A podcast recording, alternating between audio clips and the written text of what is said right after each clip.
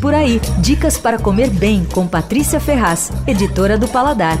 Eu demorei para gostar de fazer doce. Bom, primeiro porque fazer doce é mais difícil e tal, mas também porque era muito chato achar os ingredientes. A forma você procura num lugar, o chocolate tem que ser no outro, o açúcar de confeiteiro num terceiro e tal. Essa situação mudou no dia que eu descobri duas lojas muito legais. Elas vendem assim, ó, moldes de silicone, formas, assadeiras de todos os tamanhos, todo tipo de forma de bolo, com desenho, sem desenho, não sei o quê. Aí tem chocolate em barra, chocolate em pó, chocolate em gota, chocolate de origem, chocolate belga, chocolate nacional, vários preços.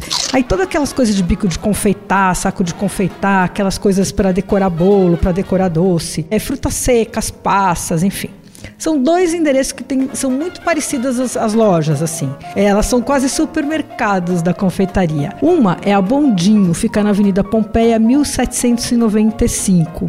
A outra é a Central do Sabor, que fica na Rua Paula Souza, número 190, lá no centro da cidade, a rua onde os donos de restaurante compram as suas panelas, etc. Bom, da próxima vez que você for fazer doce, se faltar algum ingrediente ou panela ou tipo de forma, tem nessas duas lojas. Você ouviu Por Aí.